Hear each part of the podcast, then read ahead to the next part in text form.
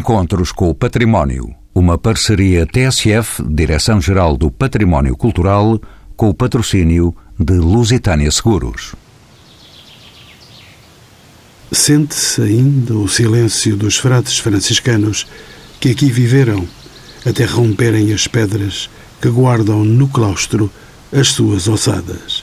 Foi aqui que assentou a reais o saber, vertido em duas classes, uma das ciências e outra das belas artes. Esta Academia das Ciências de Lisboa viu os seus dias nas vésperas do Natal de 1779, apodada de Academia Real das Ciências, nome que, com a implantação da República, se converteria em Academia das Ciências de Lisboa. É uma instituição científica portuguesa que, entre outras missões, cabe-lhe incentivar a investigação científica, estimular o estudo da língua e literatura portuguesas e promover o estudo da história portuguesa e das suas relações com os outros países.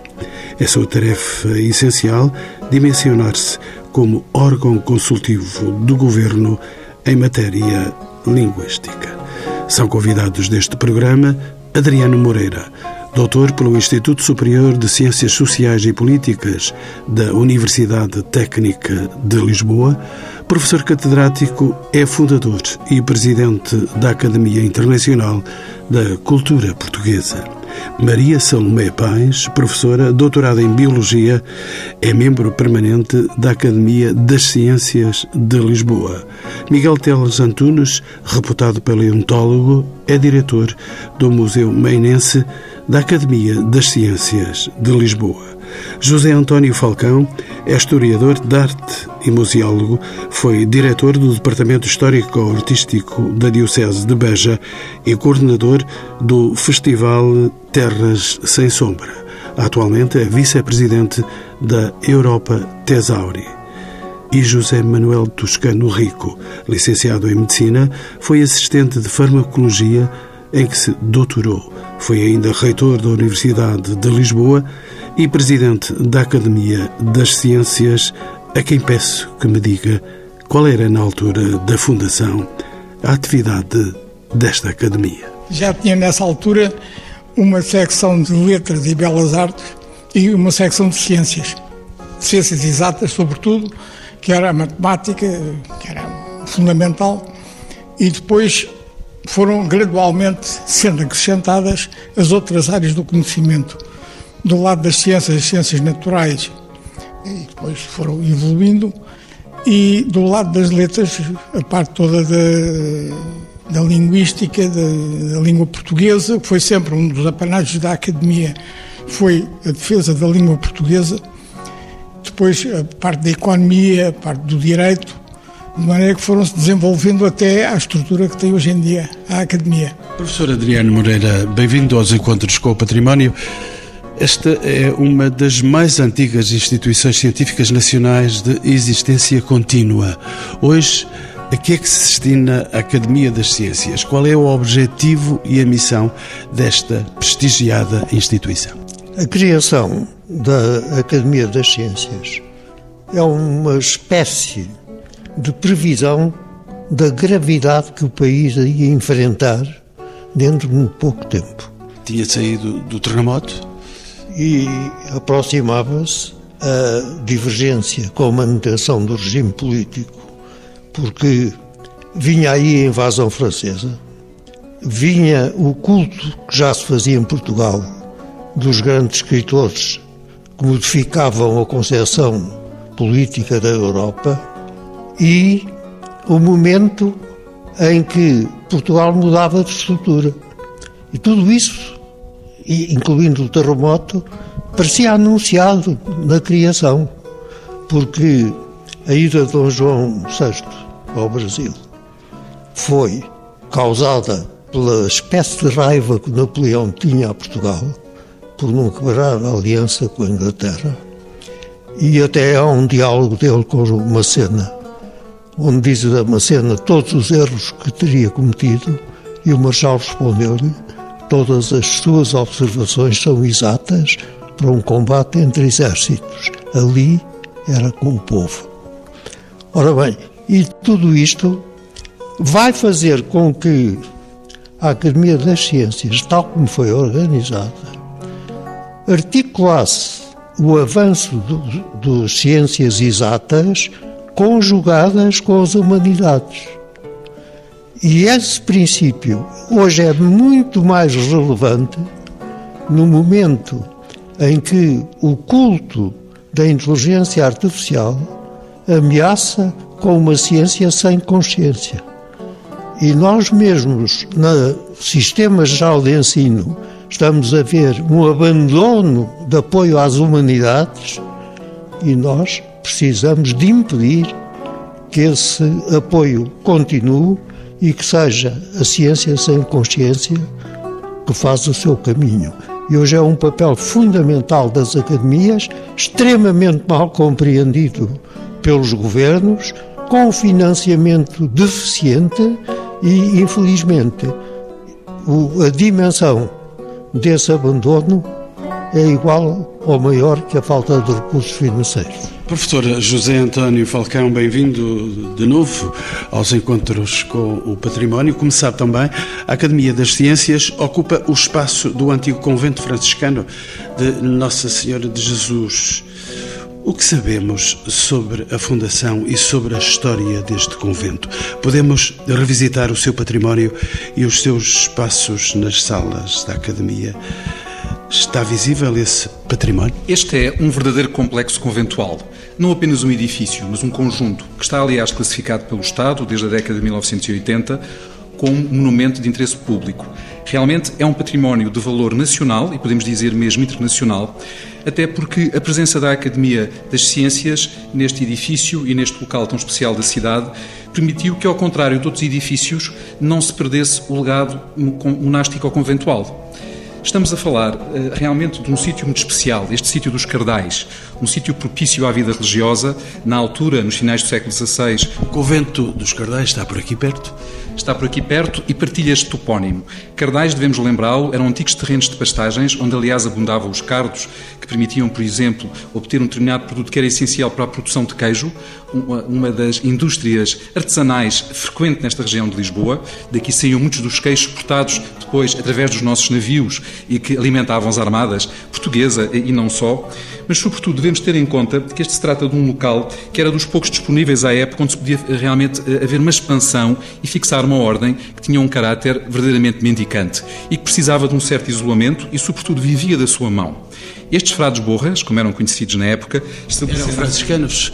Eram franciscanos, mas franciscanos, digamos, de um ramo muito específico, o ramo terceiro regular, ou seja, eram realmente religiosos, muitos deles até clérigos, mas mantinham, digamos, de uma maneira esta liberdade evangélica e uma espiritualidade muito própria que aqui encontraram realmente um sítio muitíssimo adequado para se desenvolver. O estabelecimento uh, remonta a 1582, quando foi doado este terreno, que realmente era já valioso para a época, mas esta ordem era relativamente pobre.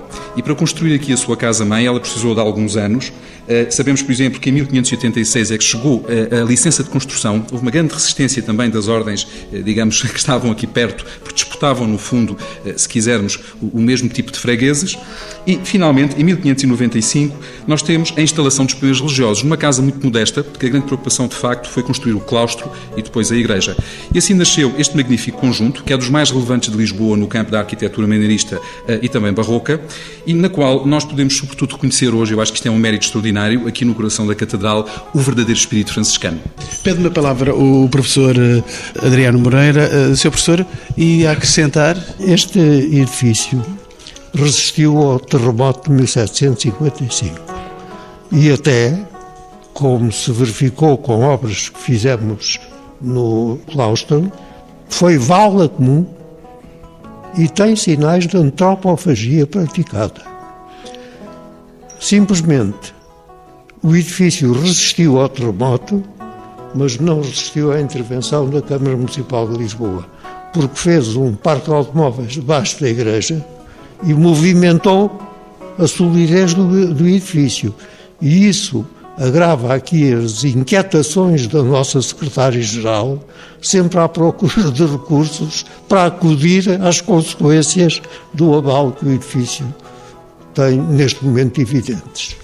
Eh, a secretária-geral desta instituição chama-se professora Maria Salomé Pais, é outra convidada eh, deste programa. Bem-vinda também eh, aos encontros com o património. Uma casa com estas dimensões e com esta idade exige naturalmente uma manutenção constante e onerosa. Como é possível conservar e administrar todo este património? Quais são as fontes de rendimento da academia? Maria Salomé Pais, é uma pergunta que posso colocar-lhe. De facto, é uma preocupação permanente. Um edifício como este, com toda a sua história, com todo o património que ele encerra, tem que merecer de nós todos, eu diria, qualquer cidadão que o conheça, mas também de todos aqueles que são responsáveis pela sua manutenção, enquanto membros da Academia das Ciências de Lisboa, que neste momento é o detentor deste edifício, a maior preocupação. Porquê? Porque, de facto, há que cuidar da manutenção em condições não só do edifício, mas também de todo o seu património. O património uh, associado a todos os testemunhos que vieram do convento e que constituem hoje a série vermelha e a série azul, e portanto, toda a riqueza que existe na biblioteca, que aliás foi fundada e criada pelo padre Manuel do Senaco, mas também todo o património histórico que vem das eh, viagens históricas, em particular feitas por Alexandre Rodrigues Ferreira Ferreira e por tudo aquilo que tem sido a atividade da Academia das Ciências ao longo deste ano. Obviamente que perguntar-me como é que se consegue, consegue-se muito mal, com muita dificuldade, mas sobretudo com muito, com muito empenho. Com uma Câmara um pouco esquecida às vezes. Bom, com um país um pouco esquecido. Eu direi porquê. Porque, na realidade, eu costumo dizer uma casa que não é conhecida não é amada. E a Academia das Ciências de Lisboa, infelizmente, não é amada da grande parte do cidadão. Porquê? Porque não a conhece. Porque quando a conhece fica deslumbrada, diz, mas eu não imaginava que existia isto, eu não conhecia. Ou seja, como o acesso aos média é difícil, porque os média também não a conhecem e, portanto, também não vêm, e a partir daí nós temos uma questão que é Muitas coisas se fazem com recurso ao mecenato, mas o mecenato também não conhece a academia. Os mecenas não o conhecem. E, portanto, quando se me pede um mecenato, ficam. Ah, mas que é isso? E não há. Já há muitos compromissos, mas para a academia não há. E depois, para falar no final, eu diria que esta academia tem do Estado, a nossa tutela é o Ministério da Ciência e Tecnologia, com o qual temos as melhores relações e que acho que poderemos continuar a ter, mas que também não tem disponibilidade para mais, eh, porque segundo parece. Ou seja, nós vivemos com um financiamento total total de 400 e tal, 450, 470 mil euros. Se pensarmos no que é o edifício, se pensarmos no que é a preservação de todo o seu património artístico, livresco, se pensarmos nos poucos funcionários que temos, dos quais apenas seis e agora já não são seis, mas apenas seis são funcionários do mapa, como se diz agora, resta muito pouco e tem que se ter muita imaginação para salvaguardar de incêndios, de inundações, de tudo aquilo que imaginar e da própria conservação. Portanto, temos que nos desfazer a arranjar receitas próprias, porque este total não é vindo do Estado. As receitas próprias somam à volta de cento e tal mil euros. Portanto, temos do Estado 300 e qualquer coisa mil euros. Contas feitas depois deste programa, de certeza que as suas dificuldades e as suas preocupações vão ser muito menores, porque finalmente esta academia vai ser conhecida. Sr. Professor? Eu queria acrescentar as preocupações tão bem expostas pela nossa secretária-geral, que é uma dedicação comprovadíssima, uma coragem de resistir a isso, que todos nós agradecemos. Mas a situação de desconhecimento da academia estende-se a todas as academias. E até já vi escrito alguns comentários no sentido de que não fazem falta. Ora, houve uma reunião este ano de todas as academias e foi decidido constituir um conselho de todas as academias que devia ser e está pendente de reconhecimento do governo, de modo que tivesse uma função equivalente ao Conselho de Reitores das Universidades e articular as universidades com a ação das academias. Mas é difícil fazer o caminho que vai do desconhecimento que a nossa secretária-geral lhe acaba de expor, até conseguir a compreensão de que esta articulação enriquece a capacidade portuguesa de também ter um lugar visível no avanço a que nós assistimos nesta nossa sociedade científica e técnica que nos aconteceu viver. Professor José António Falcão, também a pedir-me a palavra. Não obstante estas dificuldades, que são realmente imensas, para alguém que vem de fora e que é um profissional de museus, como é o meu caso, é extremamente agradável verificar que esta grande instituição, este verdadeiro repositório da memória científica nacional e também uma casa que abelga coleções artísticas, bibliográficas, documentais do mais elevado valor, tem projetos para o futuro. Existem ideias, há uma grande criatividade e há um desejo de interagir com a sociedade. E há aqui um aspecto notável a referir. Nós que estamos agora, neste ano de 2018, no Ano Europeu do Património Cultural, o facto da Academia ter aberto as suas portas e termos tido mais de uma centena de visitantes no breve espaço de uma hora e meia. Há interesse, temos agora a conseguir dialogar com a sociedade e, felizmente, nós temos aqui pessoas que são personalidades, que são a memória viva também desta instituição, não faltam grandes ideias para concretizar. Neste programa, ainda a presença do professor Miguel Teles Antunes vai concordar comigo que um dos espaços mais belos desta Academia das Ciências é a biblioteca, que guarda um extraordinário acervo documental e bibliográfico. Como é que foi constituída esta biblioteca? Qual foi o papel de Frei Manuel de Cenáculo Vilas Boas na sua constituição?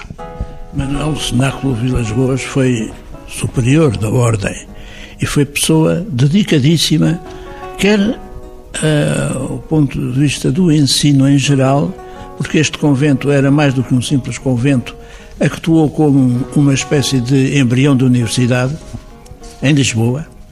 Mas Frei Manuel de Cenáculo criou uma biblioteca, ele adquiriu muitos livros, mas houve também dotações e dotações eh, ricas e, finalmente, a agregação da biblioteca que, entretanto, estava a formar na Academia. A biblioteca de hoje é resultante, portanto, de várias contribuições, incluindo da própria Academia, a partir do, da altura em que se veio estabelecer aqui, após a lei do Mata Frades, portanto, quando a ordem religiosa, o convento da Ordem Terceira, foi extinto, pois a Academia veio se instalar aqui e trouxe o seu contributo. Mas já existia, e existia uma biblioteca rica. É certo que após o terremoto o edifício não ficou arrasado, mas em todo caso teve prejuízos graves.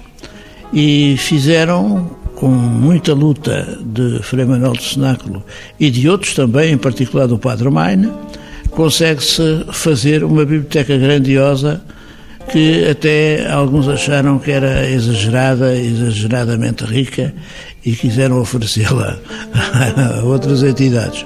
Mas, no entanto, felizmente continua e continua com as suas pinturas de que o professor Falcão falará, pinturas essas em que se notam também algumas preocupações do tempo, alguns símbolos maçónicos, por exemplo, que ali existem e que dão nota de uma abertura de espírito muito grande. A várias correntes políticas, a várias correntes filosóficas, de maneira que o conjunto que aqui está é de veras invulgar. Professor Adriano Moreira, regresso a si e vamos continuar a falar desta biblioteca notável que está aqui nesta instituição. A biblioteca possui livros iluminados, edições raras, pergaminhos, uma notável coleção de publicações de caráter científico. Dentro deste magnífico acervo, que peças poderíamos destacar aqui? Bom, eu, em primeiro lugar, era preciso, e isso leva tempo, enumerar a lista das publicações feitas pela própria Academia. Apesar da falta de recursos, simples publicações em que a Academia é editora, com as suas memórias, comunicações, investigações, etc., tudo isso revela uma atividade extraordinária e, e tem uma, um, um valor que é preciso notar resulta da atividade dos académicos e nenhum é remunerado por esse trabalho.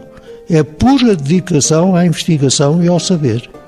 E isso, ao longo dos tempos, tem sido aceito como o legado que cada geração lega à seguinte. Ainda nesta área, a professora Maria Salomé Paz, eh, de que forma é que estes livros, estes documentos e incunábulos que se encontram guardados nesta academia são acessíveis ao público? É possível consultá-los? Eu há pouquinho referia publicações particularmente interessantes que vêm, como dizia, da biblioteca e do, do, próprio convento, como seja a série vermelha, que são manuscritos, todos eles hoje em dia podemos dizer com prazer e com orgulho em termos da Academia das Ciências que estão digitalizados todos os documentos da série vermelha. São aqueles que são mais consultados, quer para elaboração de, de dissertações de doutoramento, quer para trabalhos variados e que têm uma procura a nível internacional, não é só pelos pesquisadores e pelos cientistas nacionais, mas por cientistas a nível mundial, incluindo os Estados Unidos, Brasil e vários países, como aliás pode ser visto, e isso eu também convidava a quem quiser conhecer a atividade da Academia a consultar na sua página o relatório de atividades onde todos esses, todos esses elementos podem ser consultados. Por outro lado, há livros extraordinários que nos deixam particularmente hum, orgulhosos porque temos os originais, por exemplo, do livro de Horas da Condessa de Bertianos, que é um livro extraordinário pelas suas iluminuras, pelo seu valor e pelo valor, inclusive, da sua existência e da sua presença, que foi uma dádiva até a uma princesa da família do Duque de Lafões e que, portanto, aqui temos e do qual eh, se encontra esgotada até o facsimile que tínhamos reproduzido. Da mesma maneira, a Crónica Geral de Espanha, cujo original temos aqui na Academia e, e do qual também existe ainda alguns facsímile. Portanto, temos todo um conjunto de obras que são únicas, duas Bíblias uh, de Gutenberg também preciosas e temos uma, alguns elementos extraordinários, mas que eu acho super curioso. Temos aqui na Academia, por exemplo, traduções do árabe para português, que foram feitas precisamente denotando até o interesse que havia já na altura uh, pelo ensino das línguas e também pela interação com outros países, com outras civilizações, que denotam a abertura desta casa para todas as áreas do saber. Professor José Manuel Toscano, olhando em roda, não muito longe desta academia, encontra-se o Museu Nacional de História Natural e da Ciência da Universidade de Lisboa, que também possui um notável acervo museológico, patrimonial e científico. Existe ligação entre estas duas instituições? Qual é a articulação existente entre a academia e o ensino das universidades, Sr. Professor? Não existe formalmente uma ligação orgânica.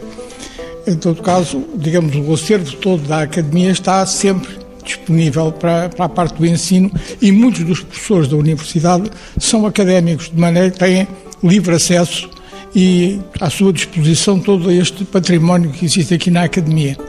Em todo caso, as academias ou as universidades formam para o futuro e nós aqui temos um repositório, sobretudo, do alicerce desse futuro, que é todo o passado da ciência em Portugal. E aí traduzem-se desde artefactos e instrumentos científicos que eram usados aqui na academia em cursos que havia para ensino para o público, e há uma coleção extraordinária de eh, instrumentos da física, por exemplo, e também depois o apoio todo bibliográfico que havia desde as obras do Newton, por exemplo, que nós temos aqui na biblioteca, de maneira que há todo um conjunto de elementos que são relevantes em grande parte para a história da ciência e na medida em que mostram que Portugal teve sempre, pelo menos aqui na academia, um papel importante de cultura científica, das ciências e das humanidades, como o professor Adriano Moreira referiu há pouco, e isso foi sempre um timbre também aqui da academia de ter esta ponte permanente entre as ciências e as humanidades nos seus vários ramos e continua a manter-se, apesar da especialização sucessiva dos, das áreas do saber, tem-se procurado sempre ver esta ligação, quer nas comunicações que se apresentam, quer na forma, quer no conteúdo das comunicações que são trazidas aqui à Academia, quer ainda, digamos, em toda esta atividade, como, por exemplo, nos cursos para séniores que foram aqui organizados pelo professor Salomé no Instituto com o nome do professor Adriano Moreira e que tem sido um dos panágios eh, importantes aqui da Academia nestes últimos anos, essa contribuição pública para a difusão dos conhecimentos e das humanidades aqui assim em Lisboa. Professora Salomé, estava-me a pedir a palavra? Eu queria só acrescentar muito rapidamente um pequeno pormenor àquilo uh, que o professor Toscano Rico acabou de dizer, que é de facto notório o papel do ensino e inclusivamente da própria medicina. E hum, anunciava também, ou pelo menos pedia para que visitassem a página da Academia das Ciências, onde existe uma exposição digital que mostra e pode ser utilizado pelos estudantes, quer do ensino secundário, quer, de, quer do próprio ensino superior, o modelo da Ausux que esta academia possui no seu Museu Mainense e que está precisamente todo ele catalogado e o estudante pode clicar numa determinada zona e sai o, músculo, o nome do músculo e, e, e, faz clique numa outra zona e sai uh, componente do cérebro e, portanto, é uma capacidade que têm ao visualizar e ao estudar anatomia de um modelo extraordinário, de um rigor anatómico invulgar que existe aqui na academia e, segundo creio, existe só apenas mais um outro modelo que é na Holanda. José António Falcão, na sua condição de historiador da arte e de museólogo, como sabe, além da coleção museológica e do acervo da biblioteca, a Pinacoteca e a Azulejaria são também aqui notáveis. Que elementos poderemos destacar neste domínio? Estas pinturas e esses painéis de azulejo de grande qualidade estão estudados e inventariados um notável património, este perante o qual estamos.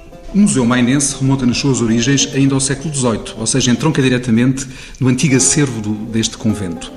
Foi sempre enriquecido e, fundamentalmente, é um grande museu da ciência. Este museu mainense provém do padre franciscano Maine. Este José Maine, que é realmente um homem que tem uma visão europeia e uma visão muito avançada para o seu tempo e que, sobretudo, tem uma visão transversal da realidade científica. Ele mescla muito bem os assuntos que têm a ver com as ciências da natureza, depois com o conhecimento mais cultural. Aliás, isto tem que ver, evidentemente, também, se quisermos, com a mística franciscana e muito a, a, a sua vocação para a compreensão da realidade como uma criação por parte de Deus. É uma obra divina aquela que uh, merece a atenção dos cientistas. Agora, eh, nesta casa, eh, que realmente é uma casa que merece bem ser conhecida, até porque é uma casa de portas abertas e na qual se entra sempre com um sorriso e com uma palavra amiga.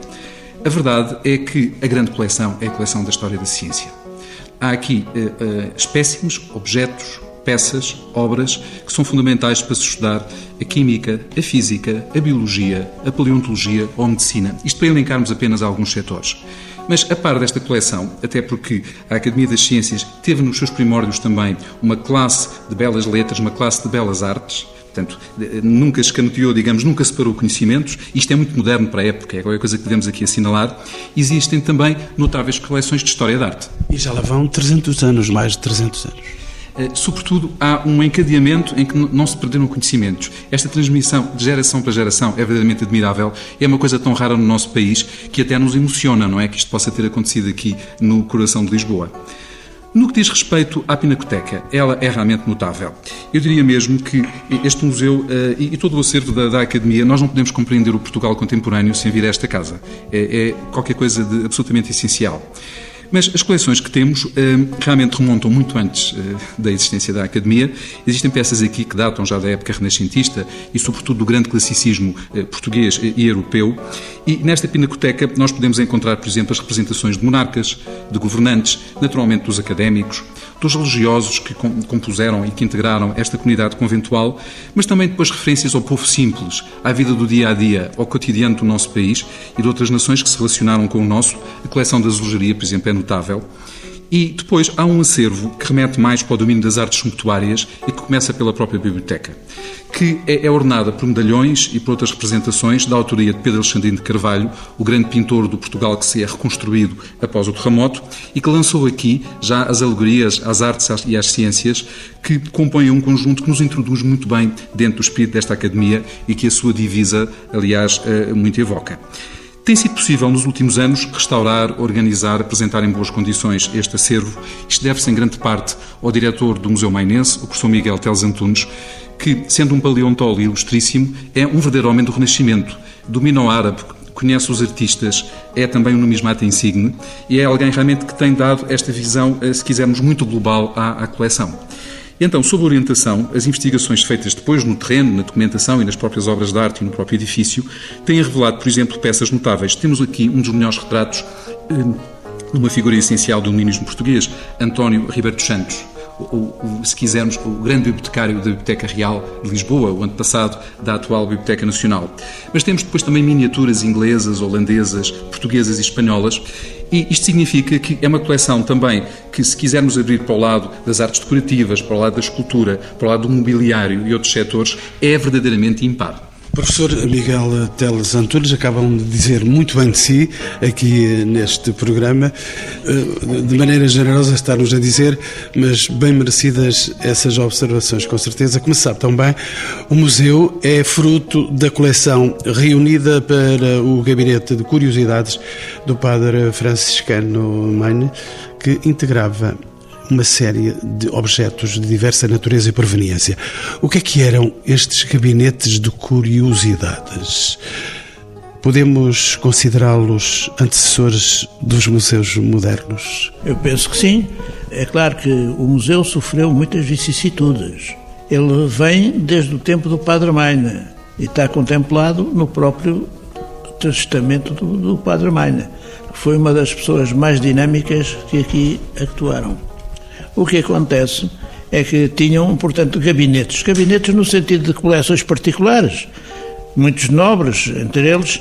Hoje temos evidência que uma parte das coleções de física provém do gabinete do príncipe Dom José, que devia ter sido rei, mas não chegou a tal porque morreu primeiro do que a Dona Maria I. O príncipe Dom José era pessoa que era tida como inteligente e interessada, mas foi vítima da varíola.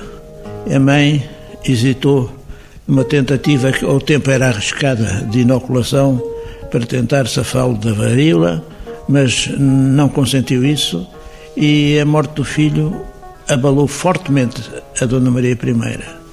A Dona Maria I, a loucura da Dona Maria I, em grande parte está relacionada com isso.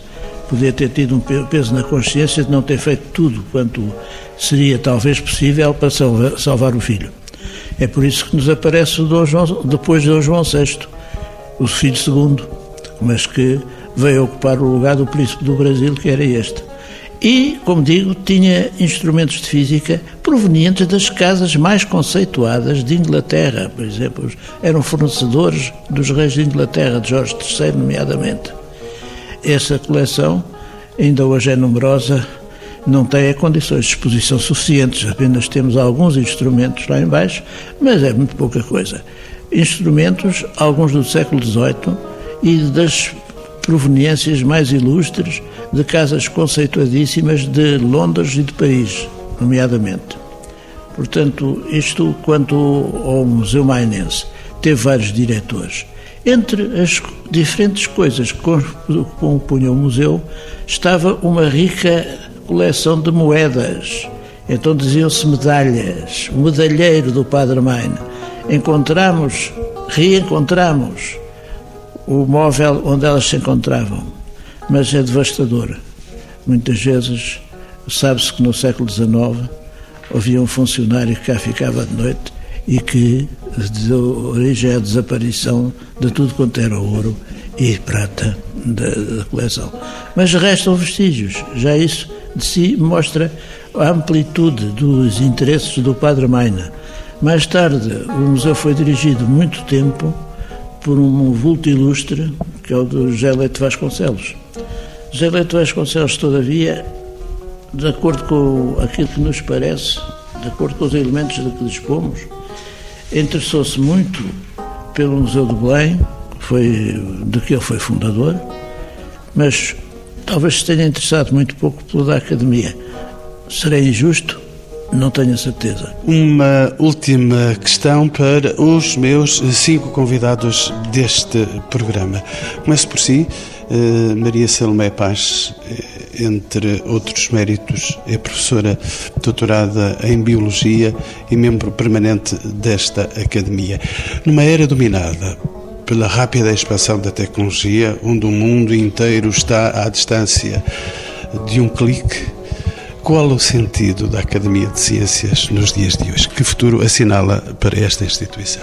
Eu penso que cada vez mais as academias, e esta academia em particular, têm um futuro que deve ser eh, aproveitado da melhor maneira possível. Porquê? Porque uh, nesta academia encontra-se, como há bocadinho também já foi uh, usada esta um, frase, é um repositório de saber. Mas é um repositório de saber que tem o privilégio de ter história. Não tem apenas o presente, tem o passado, mas tem o futuro. E tem o futuro porquê? Porque tem os jovens, porque tem os menos jovens e tem os menos jovens com o saber acumulado, com a ponderação acumulada, com a decisão fora de todo e qualquer compromisso, ou seja, para fazermos uma boa avaliação, para fazermos uma boa projeção de uma estratégia, nós temos que estar libertos de tudo quanto sejam peias de qualquer natureza. Temos que considerar o saber como tal e julgá-lo e, e, projetar o seu futuro. Portanto, eu acho que as academias deverão ser consideradas como locais de acumulação de saber, de isenção e, portanto, de uma capacidade muito grande de ajudar na perspectivação das estratégias a seguir e na própria avaliação daquilo em que estamos envolvidos e em que gastamos o dinheiro do cidadão. José António Falcão é historiador e museólogo e o seu nome sente ainda a terras sem sombra. Qual é a sua opinião? Esta academia eh, indica na sua divisa que se aquilo que faz não for útil, a glória é de certo modo estulta, é, não serve para nada. Ora, precisamente, a grande experiência que retiramos de todos estes séculos de vida académica é que é muito útil o trabalho de uma instituição com estas características. E neste momento, talvez, esta casa seja também uma casa da lusofonia. Até porque eu abri aqui um notável álbum que foi publicado há alguns anos e que revela alguns dos tesouros da, da instituição. Nós vemos aqui memórias de povos ameríndios, povos uh, da América do Sul e outros, que a sua memória perdeu-se. Eles desapareceram. Há hoje pouquíssimos traços dessas civilizações extintas. Mas existe aqui esse património. E, portanto, é uma responsabilidade, eu diria, verdadeiramente portuguesa, mas também universal, o conservar um património que não é só nosso, mas nos põe em ligação com outros continentes e com outras culturas. Portanto, eu acredito muito no futuro de uma instituição com estas características. E vou saber também da opinião do professor Miguel Telas Antunes, é um reputado paleontólogo. Seu professor, futuro está por aí? Eu creio que tem toda a razão de ser. Esse livro mostra-nos peças únicas provenientes da expedição de Alexandre Rodrigues Ferreira ao Brasil, da grande expedição portuguesa que ombreia com as grandes expedições promovidas pela França, pela Inglaterra, nomeadamente, no século, nesse século XVIII. É preciso ver que material desses não existe sequer no Brasil.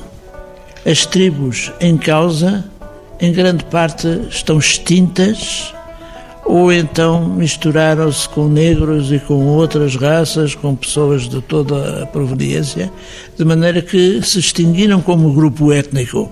Portanto, este património é precioso, mas a nível da humanidade. Tomar o Brasil tê-lo. José Toscano Rico é professor catedrático e antigo reitor da Universidade de Lisboa. Seu professor, que futuro eh, para também para esta academia? Eu julgo que a academia tem um futuro assegurado. Eu até diria brilhante. Por um lado, tem um espírito de serviço, que é um dos seus timbres, que é colocar o conhecimento de qualquer origem, de qualquer forma, ao serviço da sociedade. E isso tem feito desde a sua origem, que procurou, desde trabalhos de consultadoria quase do, do governo, por exemplo, as memórias económicas foram publicadas em tempo uma série de volumes, que foi, digamos, talvez a infraestrutura do pensamento económico português. Eu, pelo menos, foi um contributo da maior importância para o conhecimento da economia em Portugal.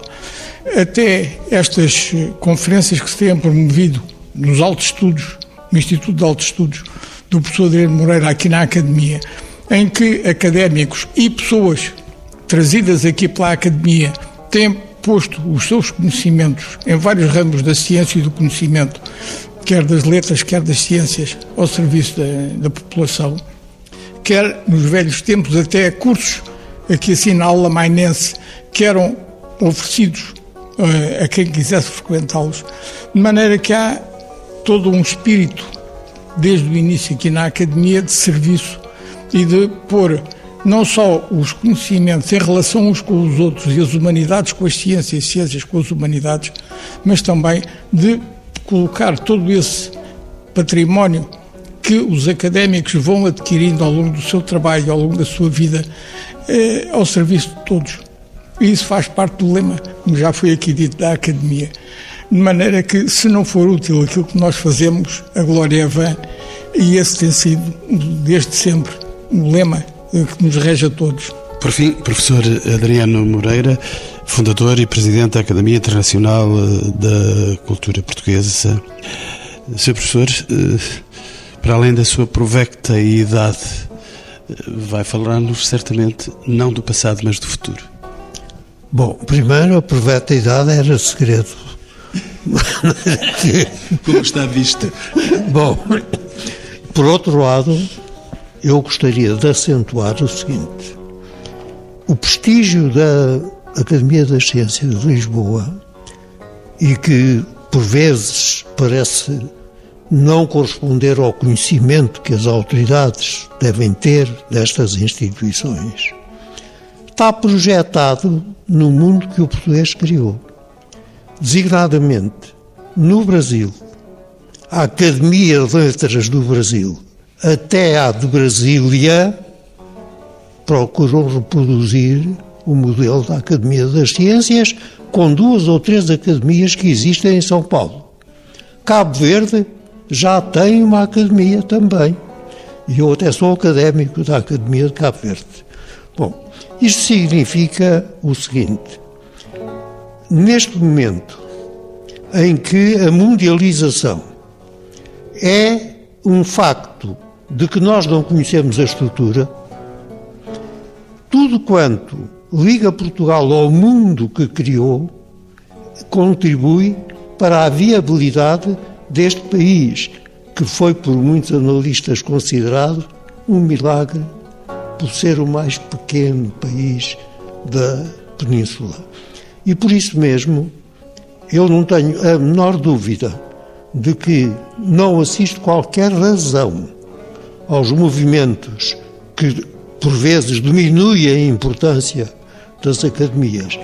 E justamente a Academia Internacional da Cultura Portuguesa foi seguimento dos dois congressos das comunidades portuguesas no estrangeiro, o primeiro realizado aqui na Academia, na Sociedade de Geografia, em Coimbra, na Universidade, em Guimarães, o segundo, isto foi em 62, em 64. O segundo, dois anos depois, no navio, partiu da então Lourenço Marques, na rota do Vasco da Gama. Acabou na ilha de Moçambique. Estavam presentes intelectuais de todos os territórios que então ainda eram da soberania portuguesa. O representante do Brasil declarou nesse congresso, na ilha de Moçambique, acabamos de dar um passo para a pátria maior. Quem estava ali a falar eram académicos. E isso levou a Sociedade de Geografia a fundar uma instituição que hoje está parada, a União das Comunidades Portuguesas no Estrangeiro e a Academia Internacional da Cultura Portuguesa, pedida por 14 professores catedráticos descendentes de portugueses que criam um instituto específico para assegurar a sua ligação. Isso foi feito, tem também as dificuldades, a Sociedade de Geografia, que também atingem aqui a Academia, as, as dificuldades são iguais, mas é a demonstração de que este modelo constitui um dos instrumentos de projeção segura da tal pequena nação em relação ao mundo que o português criou. Afinal, a Academia das Ciências de Lisboa chama-se Futuro. Encontros com o Património. Uma parceria TSF, Direção-Geral do Património Cultural, com o patrocínio de Lusitânia Seguros.